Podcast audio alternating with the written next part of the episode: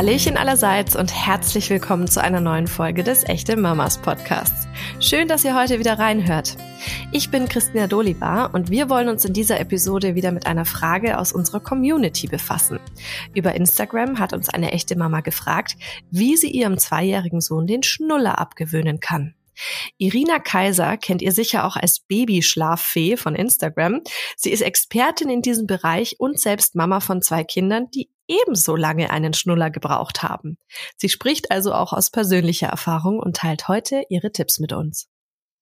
Hallo liebe Irina, schön, dass du heute im Echte Mamas Podcast zu Gast bist. Ich habe dich ja gerade schon mal kurz angekündigt, aber stell dich doch bitte für unsere Community nochmal vor, wer du bist und was du so machst. Hallo Christina und vielen Dank für die Einladung. Ich freue mich auch da zu sein. Ähm, ich bin ähm, Irina Kaiser und man kennt mich als Babyschlaffee. In diesem Beruf bin ich jetzt bald seit sechs Jahren, also ziemlich gleichzeitig, als meine jüngste Tochter anfing, ähm, normal zu schlafen, äh, in Anführungsstrichen.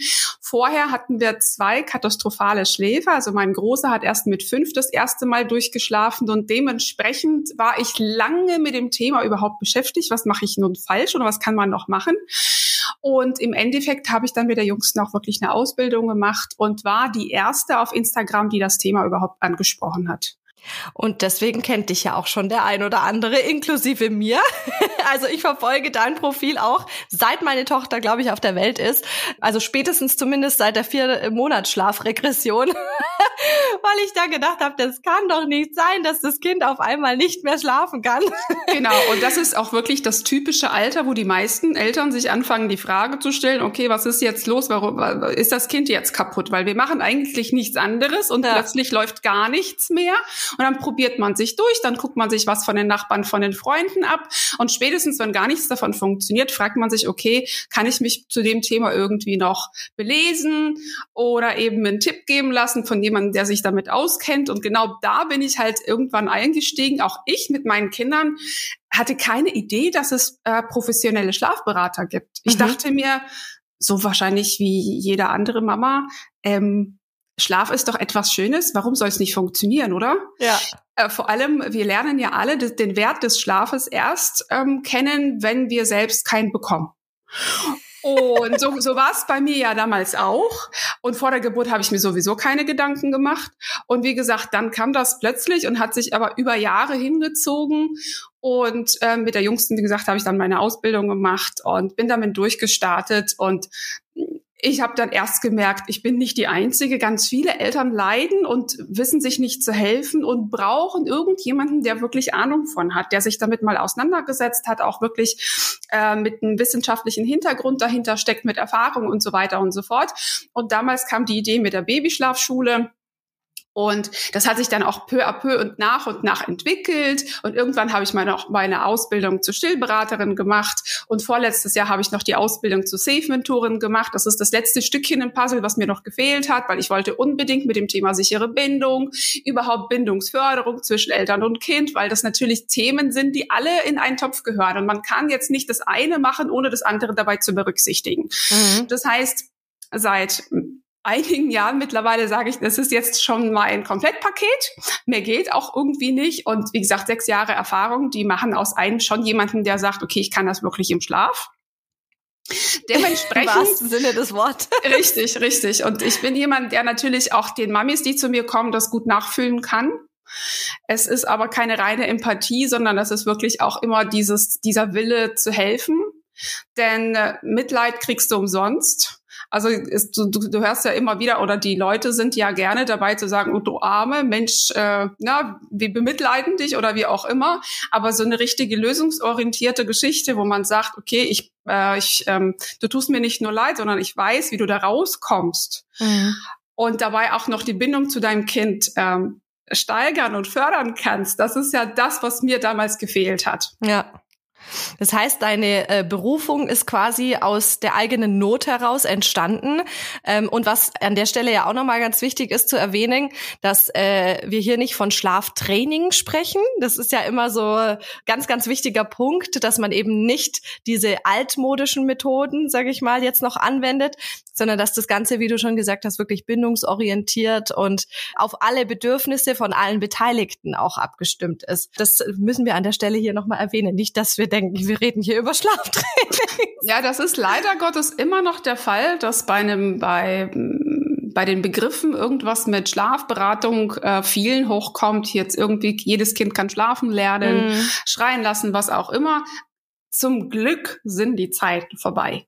Es ist zwar noch nicht bei jeder Mama angekommen, aber da arbeiten wir dran. Ja, und das, das heißt, hast du dir wahrscheinlich auch zur Mission gemacht, mit deinem Instagram-Account da mehr Leute ja. zu erreichen, als äh, die, die dich sowieso aufsuchen. Genau.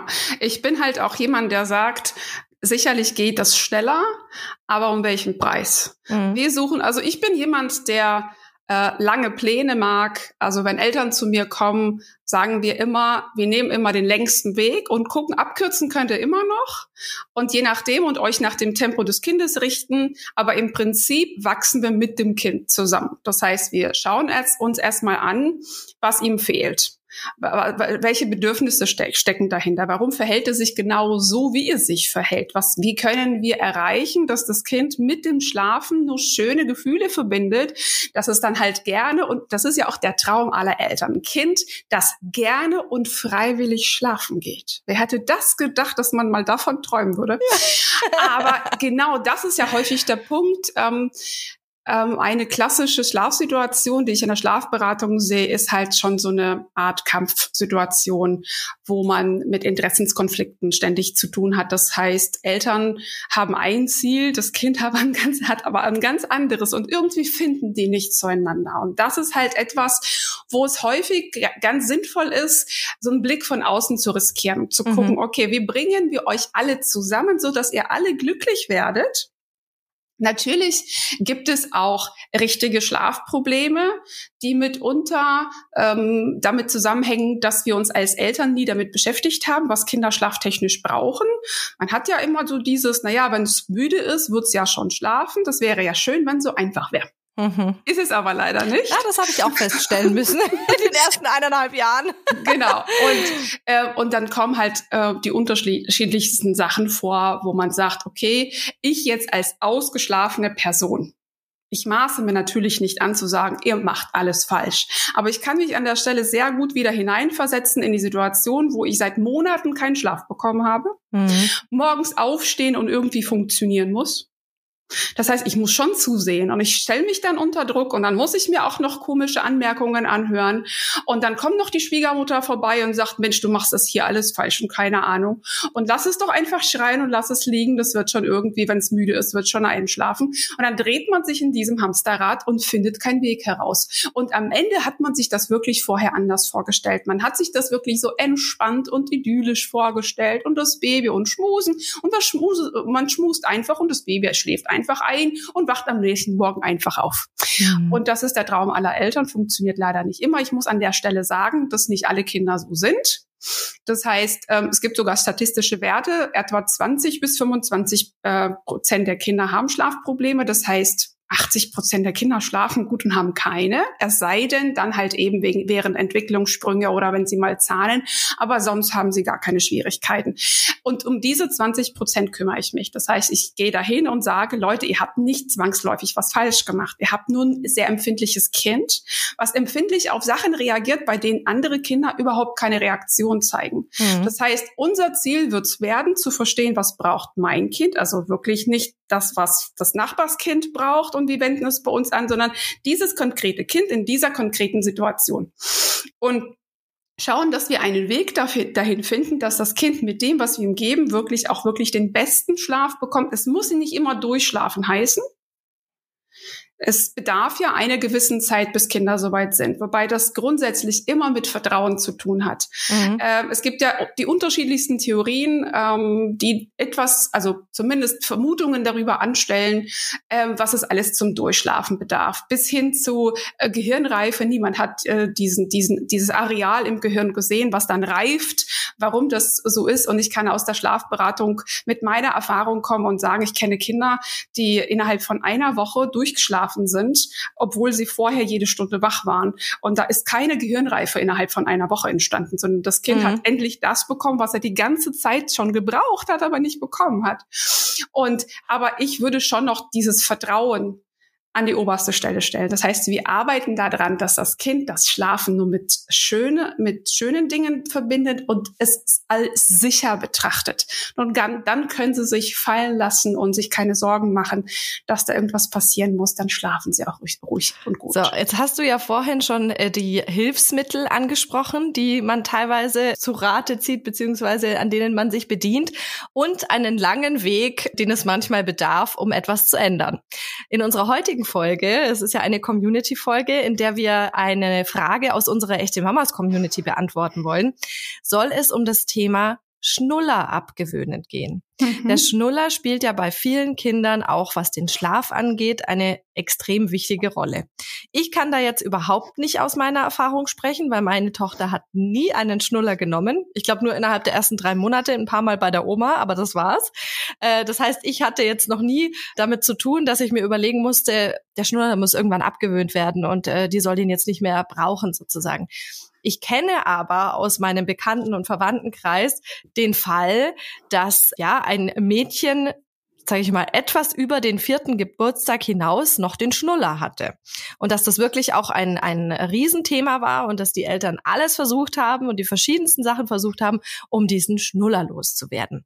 So, jetzt würde mich mal grundsätzlich interessieren beim Thema Schnuller. Wie sieht denn die allgemeine Empfehlung aus, wenn man einem Kind den Schnuller sozusagen gibt? Wie lange soll es den im Idealfall nur brauchen, in Anführungszeichen? Und wie sieht im Umkehrschluss die Realität aus, die du vielleicht in deiner Beratung auch schon kennengelernt hast? Oh ja, das ist das Stichwort. Also so wie man sich das vorstellt und so wie die Realität aussieht, sind ja auch nochmal zwei verschiedene Paar Schuhe. Ich kann ja alleine schon von mir sprechen. Ich wollte bei meinen beiden Kindern keinen Schnuller geben.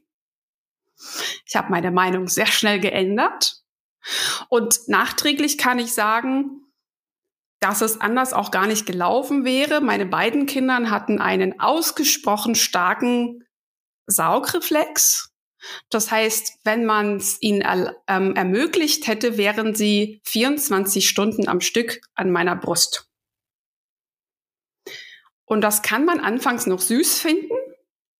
Irgendwann überfordert es einen aber trotzdem. Vor allem mit dem zweiten Kind. Ich meine, man kann ja das äh, größere Kind jetzt nicht irgendwo ähm, in die Ecke schieben und sagen, nee, äh, deine Schwester möchte jetzt 24 am, äh, am Stunden am Stück an meiner Brust hängen, deswegen habe ich für dich jetzt gar nichts mehr. Ähm, lange Rede, kurzer Sinn. Grundsätzlich brauchen Kinder eigentlich gar keinen Schnuller. Im Normalfall, und wir reden hier von wirklich Normalfall, also dieses Bilderbuchmäßige, sind Kinder in der Lage, ihren, ihr, ihr Saugbedürfnis beim Trinken an der Brust oder beim Nuckeln an der Brust zu befriedigen. So. Und jetzt kommen die ganz, die ganzen anderen Fälle, wo das eine oder das andere nicht funktioniert. Entweder schaffen sie es beim normalen Trinken und hinterher Nuckeln nicht zu befriedigen und wie gesagt, würden dann am liebsten die ganze Zeit und lassen auch gar nicht mehr los. Oder aber wir sprechen hier zum Beispiel bei Kindern, die äh, nicht gestillt werden. Da ist es automatisch ganz häufig der Fall, weil die Milch aus der Flasche ganz schnell rauskommt und deswegen dieses Saugen, was ja Kinder nochmal entspannt und beruhigt, dabei viel zu kurz kommt.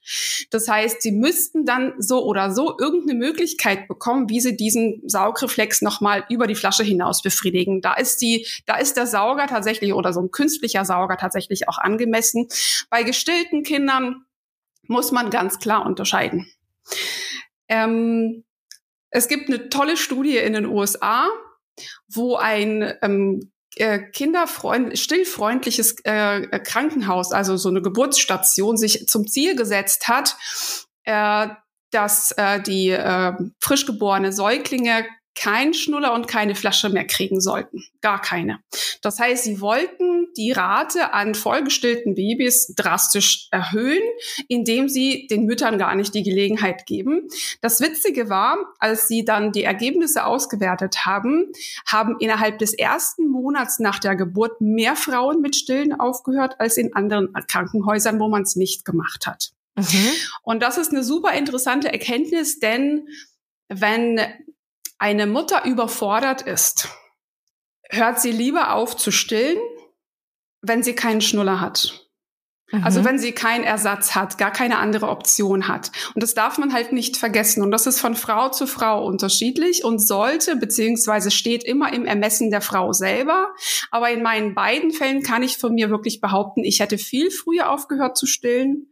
Und so habe ich lange vollgestillt und gerne vollgestillt. Allerdings ohne Schnuller hätte ich es nicht mehr ausgehalten. Und das ist, wie gesagt, von Frau zu Frau und von Kind zu Kind unterschiedlich und äh, eine super individuelle Entscheidung. Wann sollten wir denn ideal idealerweise dann, äh, wenn wir einen Schnuller geben, das Ganze in Angriff nehmen, den abzugewöhnen. Also was ist denn so die Empfehlung und ja, ja wann passiert's in der Regel tatsächlich?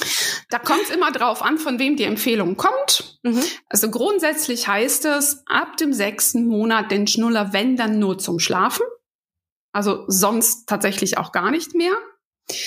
Und ähm, Kinderortho äh, äh, Kieferorthopäden, Logopäden und Zahnärzte gehen immer in die Richtung, sobald die Zähne kommen, kein Schnuller mehr. Oder aber eben zum Ende des ersten, äh, des ersten Lebensjahres hin nicht mehr. Man sagt auch, dass das, äh, dass das Saugbedürfnis, also das Stärkste davon, wirklich auch zum Ende des ersten Lebensjahres wirklich nachlässt. Also da wäre es logisch, da würde man tatsächlich auch die Langzeitfolgen von Schnullereinsatz ähm, auf ein Minimum reduzieren oder ganz vermeiden. Und dann hätten man so gesehen auch nichts zu befürchten. Denn vor allem auch für die Sprachentwicklung ist es super wichtig, dass Kinder keinen Schnuller haben. Mhm. Und natürlich ähm, die Dosis macht das Gift, in, wie bei allen anderen Sachen auch. Ähm, ein Schnuller, der nur zum Einschlafen gegeben wird, macht noch lange keine Langzeitschäden. Ähm, dementsprechend, wenn man es jetzt vergleicht mit einem kleinen Kind, das den Schnuller durchgehend im Mund hat, wird man relativ äh, zeitnah Veränderungen am Kiefer und, und Gaumen sehen. Mhm. Und es gibt Veränderungen, die kann man rückgängig machen. Andere wiederum werden, müssen behandelt werden. Meine beiden Kinder mussten zum Logopäden aufgrund des Schnullereinsatzes. Trotzdem würde ich es rückwirkend nicht bereuen. Also ja, so, so kann man es dann auch wieder sehen. Mhm. Ähm, aber ähm, sonst sagen sie auch spätestens bis zum zweiten Geburtstag. So, und wenn man sich das jetzt sozusagen zum Ziel gesetzt hat, beziehungsweise wenn man wirklich schon vielleicht darüber hinaus ist und man sagt, man möchte jetzt den Schnuller wirklich abgewöhnen und man will das jetzt wirklich angehen. Was sind deine Tipps dafür? Als erstes müsste man tatsächlich gucken, wann greift mein Kind zum Schnuller? Ist der Schnuller durchgehend verfügbar? Wenn ja, dann wäre das natürlich das Erste. Die Gelegenheiten reduzieren. Ähm, ganz gut funktioniert das zum Beispiel bei Kita-Kindern, wenn sie in der Kita abgegeben werden. Dort wird kein Schnuller mehr gegeben, beziehungsweise höchstens nur zum Schlafen. Auch zu Hause ganz klare Regeln, die sich mit einem Kleinkind auch super etablieren lassen. Solche Sachen zum Beispiel, wenn man es jetzt auf nur, nur auf das Schlafen reduzieren möchte als, als erstes für den Anfang, dass man dann sagt, auch wirklich, hast du morgens fertig geschlafen, hier bitte Schnuller abgeben. Der Schnulle geht jetzt schlafen, der braucht jetzt auch seine Erholung. Das sind auch kleine Rituale. Das heißt, man muss da jetzt nicht den Tag ähm, hinweg mit dem Kind immer wieder kämpfen mit dem Thema Schnuller ja oder nein, sondern es erfolgt morgens eine Ansage. Äh, das Kind weiß, wo der Schnuller ist, kommt aber nicht dran. Und falls das Kind nach dem Schnuller fragt, ja, Schatz, wenn wir dann schlafen gehen, zum Beispiel. Mhm. Ähm, und dann, wie gesagt, nochmal beobachten, in welchen Situationen sucht mein Kind nach dem Schnuller? Ist es einfach, weil es rumliegt und nichts mehr zu tun hat? Oder es sind spezielle Situationen? Natürlich ist das klar, wenn ein Kind hinfällt und sich wehgetan hat. Gut, erklärt sich, glaube ich, von selbst. Aber wenn ich zum Beispiel beobachte, mein Kind wird zum Abend hin immer unruhiger, Und automatisch, das beobachtet man ganz ähm, oft bei Kindern, die äh, die Verbindung schon kennen, dieses Schnuller ist gleich schlafen. Wenn sie müde werden, gehen sie ganz häufig direkt ins Schlafzimmer und fangen an zu suchen oder zeigen dann, keine Ahnung, aufs Bett, wenn es im Bett liegt oder irgendwo oben hin aufs Regal, da, wo man merkt, oh, und das Kind möchte in dem Moment aber nicht den Schnuller haben, sondern das Kind ist müde. Das ist quasi so das Müdigkeitsanzeichen, mhm. wo man merkt, okay, in, ähm, was ist, das wäre jetzt die Lösung für diese Situation. Ganz wichtig, Schnuller ist nie die Lösung. Schnuller ist Symptombehandlung. Das heißt, wir haben eine Ursache für dieses Verhalten. Die Lösung für ein müdes Kind wäre zum Beispiel schlafen gehen oder früher schlafen gehen. Oder wenn der Mittagsschlaf zu kurz ausfällt, vielleicht zu gucken, wie wir den Mittagsschlaf verlängert bekommen, dass das Kind auch den ganzen Nachmittag durchkommt, ohne hinten ähm, zwischendrin so durchzuhängen. Mhm. Lauter solche Sachen. Oder wo wir es natürlich immer wieder sehen, wenn Kinder relativ früh damit aufhören, einen Mittagsschlaf zu machen, dass sie am Nachmittag Nachmittag tatsächlich nur noch mit dem Schnuller glücklich zu machen sind. Und auch hier ist Schnuller nicht die Lösung. Ganz wichtig. Warum sage ich das? Es ist umso schwieriger, etwas Geliebtes abzugewöhnen, wenn das Bedürfnis danach extrem steigt aufgrund von äußeren Faktoren. Mhm. Es ist zumindest unlogisch zu sagen, jetzt bist du so müde und Müdigkeit hat grundsätzlich was mit Angespanntsein zu tun. Und der Schnuller wirkt direkt dagegen. Das heißt, durch das Nuckeln entspannen sich die Muskeln. Das heißt, wenn ich gerade ein super unglückliches, müdes, erschöpftes Kind habe und dann sage, jetzt kriegst du den Schnuller nicht, haben wir automatisch einen Konflikt. Mhm. Und es wäre definitiv zu viel verlangt und auch nicht logisch an der äh, Stelle zu sagen, jetzt bleiben wir mal konsequent. Also ich würde schon noch versuchen, zum einen Faktoren auszuschließen, so gut es geht, aufgrund deren das Kind vermehrt den Schnuller braucht und sucht. Und dementsprechend aber auch schauen, wie kann ich ihm diese entspannende Wirkung über den Tag verteilt, da wo es vielleicht am, best, am meisten braucht, nochmal anders zu geben. Mhm. Vieles funktioniert über einen Körperkontakt. Kinder, die keinen Mittagsschlaf mehr machen, sollten zumindest eine gute Stunde mittags sich ausruhen dürfen. Das heißt, da wird auch alles ausgemacht, dann wird auch zusammen gekuschelt. Es ist dann auch meine als Kind reine Mama- oder Papa-Zeit, in der ich zur Ruhe komme, wieder runterfahre. Danach, danach bin ich wieder wie neu geboren, brauche keinen Schnuller mehr. Das ist auf jeden Fall ein echt interessanter Punkt, weil ich habe das jetzt bei meiner Tochter auch schon beobachtet. Ähm, also die macht noch einen Mittagsschlaf und die geht jetzt auch schon in die Kita. Aber die braucht tatsächlich, wenn wir dann nach Hause kommen, braucht die auch erstmal so eine halbe Stunde, wo die sich so ein bisschen, also ganz ruhig beschäftigt. Heute hat sie zum Beispiel auch total drauf bestanden, die ganze Zeit bei mir auf dem Schoß zu sitzen und mit mir noch so ein bisschen äh, Snacks zu essen. Gut, jetzt war ich auch äh, zwei Tage nicht da. Das ist dann auch nochmal was ganz anderes. Aber ich finde es ganz spannend, dass die Kinder das ja dann auch sehr intuitiv einfordern, was sie denn da möchten. Ne? Also wäre äh, quasi die beste Lösung beziehungsweise eine Empfehlung von dir, dass man die Situation gar nicht erst so aufkommen lässt, in der das Kind den Schnuller benötigt, oder? Wenn, wenn das möglich ist, von vornherein gucken. Wie gesagt, viele Sachen lassen sich mit einem altersgerechten Ablauf wirklich äh, steuern. Wo man sagt, manchmal kommen Eltern zu mir und das Kind macht mit einem Jahr nur noch einen Mittagsschlaf und das aber am Vormittag, was ja alleine für sich nicht funktionieren kann, wo wir viel dran arbeiten, wo wir entweder es hinbekommen, noch ein zweites Schläfchen nachmittags einzuschieben oder wir kriegen den Mittagsschlaf länger hin, also lauter solche Lösungen. So fest hängt das zum Beispiel auch mit Schlafen zusammen. Aber das wäre jetzt, also Schnuller hat zum einen diese entspannende Wirkung durch das Nuckeln, aber im Grunde genommen ist der Schnuller ein reiner Ersatz für die Nähe. Mhm. Und das heißt, Kinder, die mit Schnuller sich am wohlsten fühlen, würden sich bei Mama oder Papa auf dem Schoß natürlich auch genauso wohl fühlen. Ähm, man darf halt nicht vergessen, wenn der Schnuller über Monate oder gar Jahre diese Nähe ersetzt hat, ist sie ja im gleichen Maße nach wie vor vorhanden. Man muss sich auch immer fragen, jetzt fällt so ein Tool weg wo soll das Bedürfnis hin? Man müsste sich von vornherein fragen, okay, wann kann ich oder wann biete ich meinem Kind ähm, dafür das an, was es braucht. Das heißt, ähm, wenn ich vorher mich bequem mit meinem Handy irgendwo hinsetzen konnte und meine halbe Stunde Zeit hatte bei TikTok oder Instagram und weil, weil mein Kind sich mit dem Schnuller glücklich und zufrieden dann in der Ecke irgendwo hingesetzt hat und was gespielt hat, kann da sein, dass es nicht mehr funktioniert. Mhm. Und das wäre aber eine realistische ähm, Einstellung. Und da würde ich mich immer, immer fragen, okay, wann kann ich oder wo verzichte ich vielleicht so ein bisschen auf die anderen Dinge, um dem Kindern diese Nähe auch zu geben. Ich würde nicht erwarten, dass ein Kind, das vorher sich durch den Schnuller die ganze Nähe geholt hat, jetzt plötzlich ohne Schnuller glücklich und zufrieden ist. Also da muss irgendwas anstelle wieder kommen. Mhm.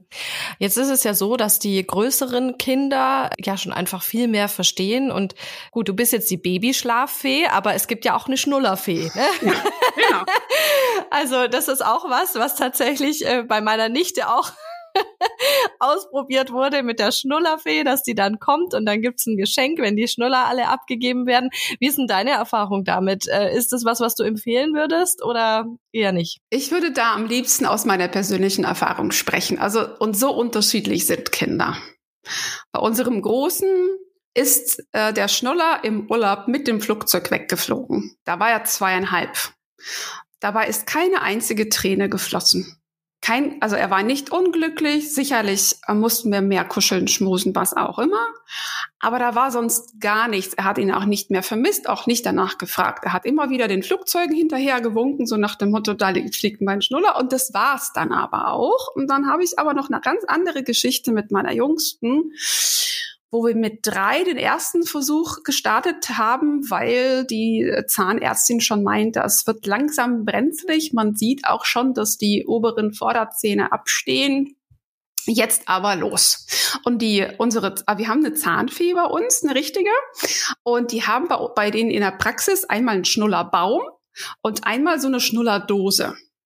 Und wenn Kinder dort einen Schnuller abgeben, kriegen sie auch noch Geschenke. Du, das haben wir alles mitgemacht. Meine Tochter konnte es kaum noch abwarten. Wir sind von aus der Praxis nach Hause. Wir haben alle Schnuller, also sie wollte unbedingt noch heute Schnuller geholt, hingefahren, Schnuller in die Dose. Also sie hat für jeden Finger einen Ring bekommen. Sie war glücklich und stolz wie Oscar.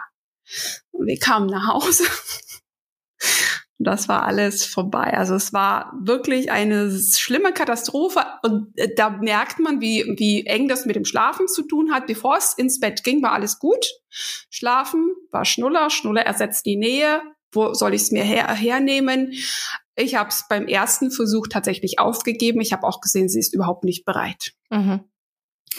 Ein halbes Jahr später haben wir es nochmal versucht. Dann halt auch, ich dachte mir auch schon bewusst, weil wir, ich hab, wir haben sie lange darauf vorbereitet, lange mit ihr gesprochen. Ähm, wir haben das mit der Schnullerfee nochmal durch, also, also sie war dabei, also sie war jetzt nicht dagegen im Sinne von und sie wusste warum und und ähm, es war nicht wesentlich einfacher als beim ersten Mal, denn Kinder, die sich die Nähe durch den Schnuller ersetzen lassen, haben dann beim Abschied natürlich ihre Schwierigkeiten. Das hat, ähm, mhm. das heißt, man sollte sich zum Beispiel auch darauf einstellen, dass wenn ein Kind mit Schnuller seit Monaten oder gar Jahren in seinem eigenen Bett, in seinem eigenen Zimmer geschlafen hat, dass es sehr wahrscheinlich ist, dass das nicht mehr funktioniert. Mhm. Das heißt, wir haben uns dann im Familienbett wieder gesehen. Das ging auch eine Weile so, bis sie soweit war, dass es wieder funktioniert hat. Und diese Zeit sollte man sich auch nehmen. Aber wie gesagt, sobald man es für sich realisiert hat, welche Rolle der, der Schnuller für das Kind spielt und dass es dann halt nur mit sehr, sehr, sehr viel Nähe geht, dass man dann diese Brücke schafft. Ähm, solange man auf der Seite des Kindes ist und nicht dagegen steuert, sondern mitgeht, ist, es ist, ich glaube, es wäre unrealistisch zu erwarten, dass ein Kind, das auch emotional recht stark dabei ist, auch sonst ähm, recht empfindlich auf Sachen reagiert, dass es einfach da sagt, auch na gut, danke und dann eben nicht. Aber mhm. solche Kinder kenne ich auch. Das heißt, es kann auch funktionieren, muss es ja, aber nicht. Richtig. Äh, jetzt hast du ja schon total viele hilfreiche Tipps geteilt. Gibt es denn einen geheimen Trick, den du uns ganz exklusiv jetzt heute in der Folge verraten kannst, der vielleicht schon ein paar Mal funktioniert hat? abgesehen von der Bindung und äh, von den Ritualen, sage ich mal, mit Schnullerfee und äh, Zahnfee und so weiter? Ich glaube, so, also alles, was mit Tricks zu tun hat, ist eine sehr wackelige Angelegenheit. Weil wir tricksen immer auf unserer Erwachsenenebene und Kinder, je nachdem wie alt sie sind und wie viel sie verstehen, sie lassen sich quasi auch nur begrenzt austricksen. Also im, mit anderen Worten gesagt, so, so, so blöd sind sie einfach nicht. Und das, also sobald man sich die Sache auch wirklich gut überlegt hat, wäre ich grundsätzlich und immer für einen wiederum langsamen Weg. Sich zuerst nochmal fragen, wie soll sich mein Kind entspannen und beruhigen, wenn der Schnuller weg ist. Das heißt, für den Fall, dass ihr gerade noch ein sehr kurzes Ritual habt. Ich gebe Papa-Küsschen, Mama-Küsschen und dann gehe ich auch schon mit Schnuller ins Bett. Das muss definitiv ausgiebiger und länger werden. Das muss mindestens eine Viertelstunde mit Buch und zusammen. Also Buch ist nur ein Beispiel, aber mit Büchern lassen sich Kinder halt ähm, dafür interessieren. Also sie bleiben dann freiwillig und ähm, ähm bleiben auch sitzen und wir haben ihre Aufmerksamkeit. Aber es muss anstelle von, vom Schnuller irgendwas kommen, was Kinder runterfährt. Und das funktioniert in den meisten Fällen über die Koregulation. Das heißt, die Kinder gucken sich die Regulation von uns ab. Mit Regulation sind all die Maßnahmen gemeint, bei denen der, der Herzschlag langsamer wird, das Blutdruck nach unten geht und so weiter und so fort. Das heißt, alles, was langsam, monoton und langweilig ist, ist gut geeignet. Mhm. Das heißt, falls ihr euch jetzt ähm, ein Buch überlegt, was ihr jetzt noch äh, nehmen solltet, guckt euch nach, nach langweiligen Büchern um. Das muss zum Ende wirklich so dieses Ja und ähm, die haben noch lange gelebt, bis sie gestorben sind, aber wirklich dieses und zum Schluss sind wir aber auch fertig. Das wäre so das allererste. Das heißt, dass der Schnuller aus der, aus dem Ritual komplett möglichst verschwindet dass wir da was Neues anbieten. Man kann natürlich auch ähm, beim Einschlafen gucken, dass man versucht, den Schnuller, sobald das Kind sich beim, ähm, an, beim Schnullernuckeln sich so weit beruhigt hat, dass es fast einschläft, also wenn die Wirkung schon da ist, dass man dann versucht, den Schnuller nochmal aus dem Mund zu ziehen. Mhm. Und dann aber eben immer früher und früher und früher. Damit würde man erreichen, dass das Kind zumindest nicht darauf hinaus ist, ähm, komplett die ganze Zeit mit dem Schnuller im Mund zu schlafen. Dann mhm. hätte man das einmal weg. Und dann müsste man aber beim Einschlafen auch immer wieder den Schnuller versuchen, nur noch zur Beruhigung zu geben. Grundsätzlich, falls eure Kinder noch gar nicht so weit sind, dass sie den Schnuller als eine richtige Gewohnheit drin haben und ihr das später nicht so mühsam abgewöhnen wollt, ist der Grundsatz eigentlich ganz einfach. Schnuller ist ein Beruhigungssauger. Das heißt, solange wir den Schnuller nur zur Beruhigung geben und nicht darüber hinaus, kann uns eigentlich nichts passieren. Die Probleme kommen ja dann, wenn das Kind sich schon längst beruhigt hat, aber der Schnuller immer noch im Mund ist. Mhm, wenn es dann, dann, eher so eine Gewohnheit wird, ne? Genau, wenn wir dann mhm. bei ähm, mit Grund und ohne ohne Grund den Schnuller immer noch da haben und ihn bei allen möglichen Situationen einsetzen, denn also ich sage immer, nach dem ersten Geburtstag ist ein Schnuller die Gewohnheit der Eltern. Mhm. Weil natürlich, du kennst dich ja zum Beispiel jetzt gar nicht aus, weil, weil ihr das nicht hattet, aber ich kenne das noch von mir und natürlich auch von vielen anderen Eltern. Man lernt ja schnell, ähm, wie gut und ähm, wie effektiv der Schnuller ist, wenn Kind weint oder unglücklich ist. Das ist ja nur zack und das Kind weint nicht mehr. Mhm. Und natürlich, unser Gehirn ist da auch so faul. Er merkt diese Verbindung und klar, Kind weint, wenn ich gestresst bin und gerade keine Zeit habe, Schnullereien, Problem erledigt. Genau solche Situationen sollten uns die Frage aufkommen lassen, ob das denn so richtig ist. Mhm. Ob das denn auf lange Sicht nicht ähm, kontraproduktiv ist im Sinne von, dass wir lernen, welche Bedürfnisse dahinter stecken, dass wir auch lernen, diese Bedürfnisse zu befriedigen. Denn mit dem, mit dem Schnullereien ist das Bedürfnis ja nicht weg. Mhm.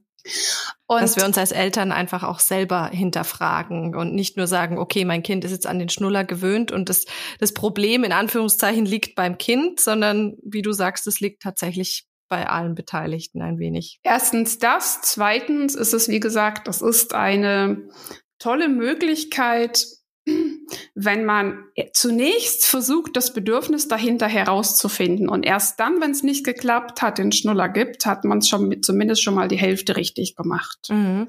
Du hast ja vorhin angesprochen, ähm, dass die Konsequenz, wenn man den Schnuller dann nicht abgewöhnt oder es ist erst zu spät abgewöhnt, ist ja zum einen diese ähm, Fehlstellung, die ja daraus resultieren kann. Die Sprachentwicklung kann beeinträchtigt werden. Gibt es denn noch Konsequenzen, mit denen man rechnen kann?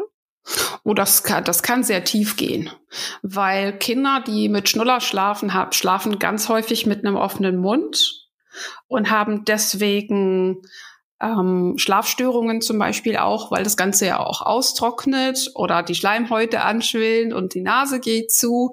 Ähm, es gibt sogar eine Studie, ich weiß auch gar nicht mehr, ob sich das nochmal bestätigt hat, dass Kinder, die äh, mit Schnuller schlafen, häufiger Mittelohrentzündungen bekommen und solche Späße. Also es kann eine, eine breitere Wirkung haben, aber so das Gröbste ist aber tatsächlich wirklich alles, was mit Gaumen- und Zahnfehlstellung zu tun hat, beziehungsweise mit den äh, fehlenden Möglichkeiten, die sprachliche Entwicklung voranzutreiben.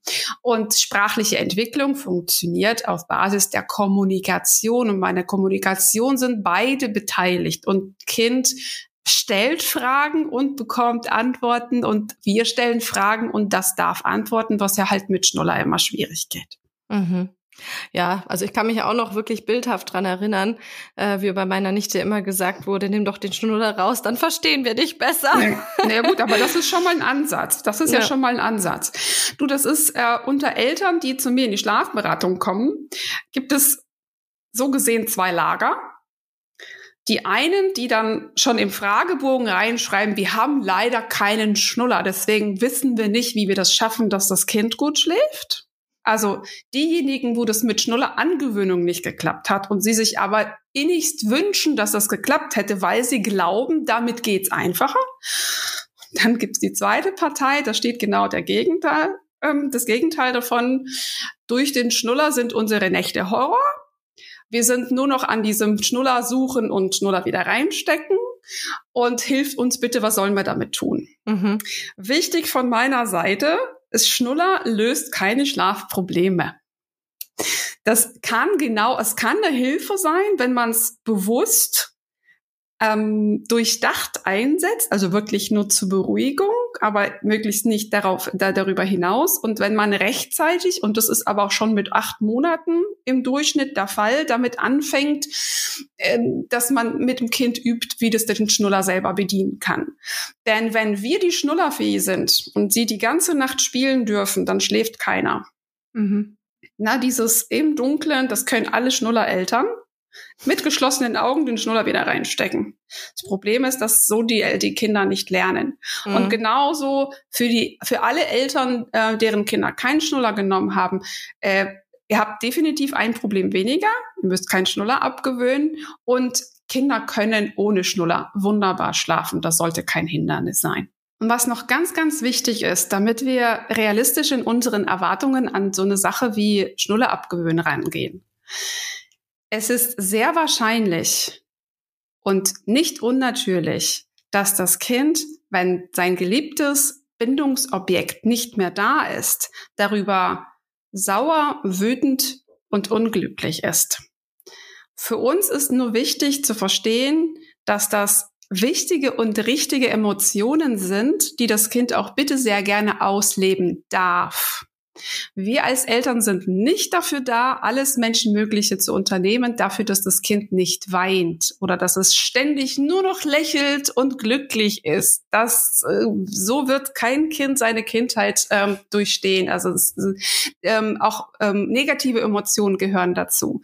Das heißt, mh, und deswegen ist das Thema mit Tricks auch vielleicht so beliebt. Ähm, wir sind alle irgendwie in der Hoffnung, wir finden etwas, was dann so funktioniert, dass das Kind nicht, nicht weinen muss, dass, das, dass wir das Kind damit nicht kränken oder nicht unglücklich machen.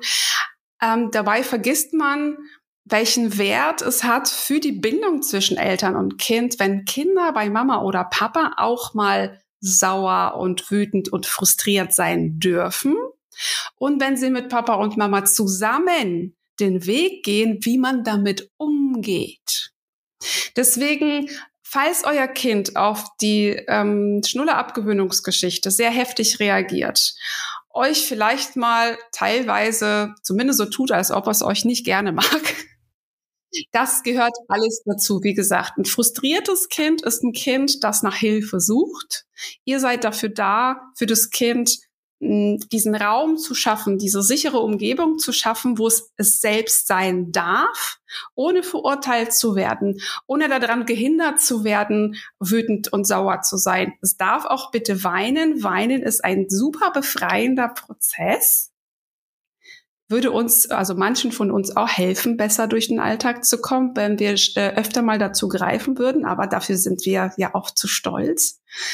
Ähm, aber das ist eine realistische Erwartung, dass wir der emotionalen Verarbeitung jetzt nicht uns entgegenstellen im Sinne von, wir wollen einen Weg finden, um darum drum herum zu kommen, sondern dass wir uns dem stellen und sagen, okay, sehr wahrscheinlich ist mein Kind wütend und sauer und unglücklich darüber, aber wir stehen diese Zeit gemeinsam durch und gehen erwachsener aus dieser Situation heraus und mein Kind hat dabei auch noch gelernt, wie man mit Frust und Wut umgeht.